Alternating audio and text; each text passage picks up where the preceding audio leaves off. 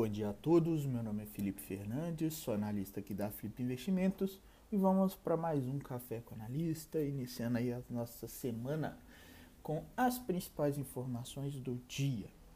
Dia 5 de julho de 2021, temos bolsas internacionais negociando levemente no positivo, né? É, continente asiático fechou majoritariamente no positivo. Europa vem negociando agora no positivo e futuros norte-americanos em leve queda. É uma semana mais curta para os negócios, com bolsas fechadas em Nova York nessa segunda-feira e sem B3 na sexta. Os investidores acompanham essa semana a ata do FONC na quarta-feira, o IPCA de junho na quinta e a lei da, da continuidade das repercussões da CPI do Covid e das propostas da reforma tributária. No ambiente de moedas, temos o dólar em leve queda, mas em cenário neutro frente aos emergentes. Tá? O índice dólar em queda, mas contra os emergentes não tem tanto direcional assim por enquanto.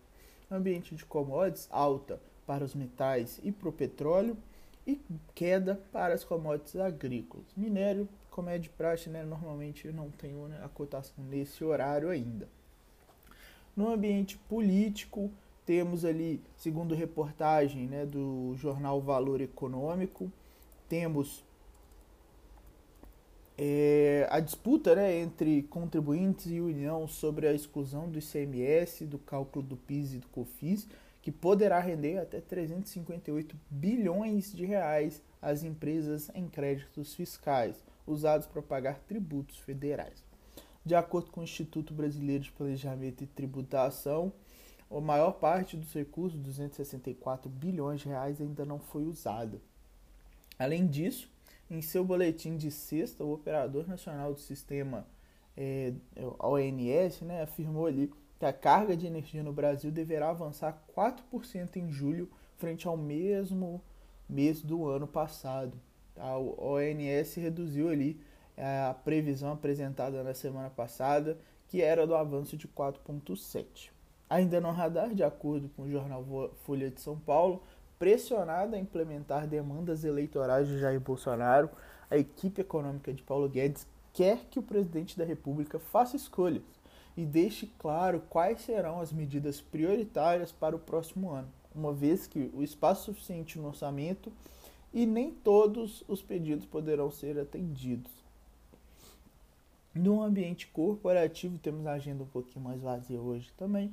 Temos o Banco BMG anunciando na sexta-feira compra de participação na Araújo Fundos Consultoria e Negócios Imobiliários e na F Invest Administração de Recursos para oferta ali de produtos e serviços no segmento atacado e atuar com gestão de recursos.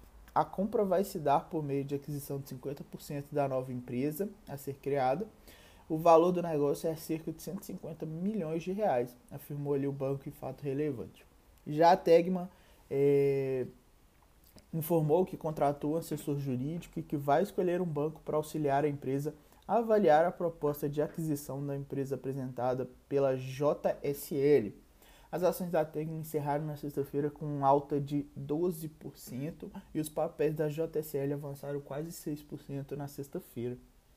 Calendário de hoje, é, às 8h25 temos o Boletim Focus com as perspectivas de dados econômicos. 8h30, discurso de Christine Lagarde, presidente do Banco Central Europeu. 10 horas, PMI composto aqui no Brasil. E 9 horas da noite, total de vendas de veículos nos Estados Unidos. Beleza? Desejo a todos um ótimo dia. Aguardo a companhia de todos nos nossos grupos de interação. A todos um bom dia e até mais.